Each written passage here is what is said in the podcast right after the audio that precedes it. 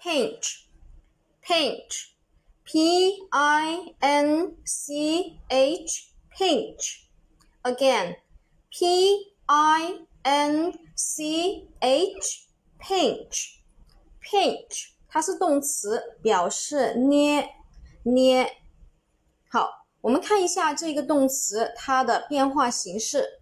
过去分词 pinch 直接加 ed，过去式 Pinch 直接加 ed，现在分词 pinch 直接加 ing，第三人称单数这一个要注意一点啊，它是 pinch 加 es。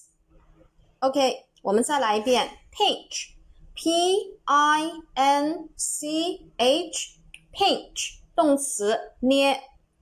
后面我们重点来说一下这个单词的记忆方法。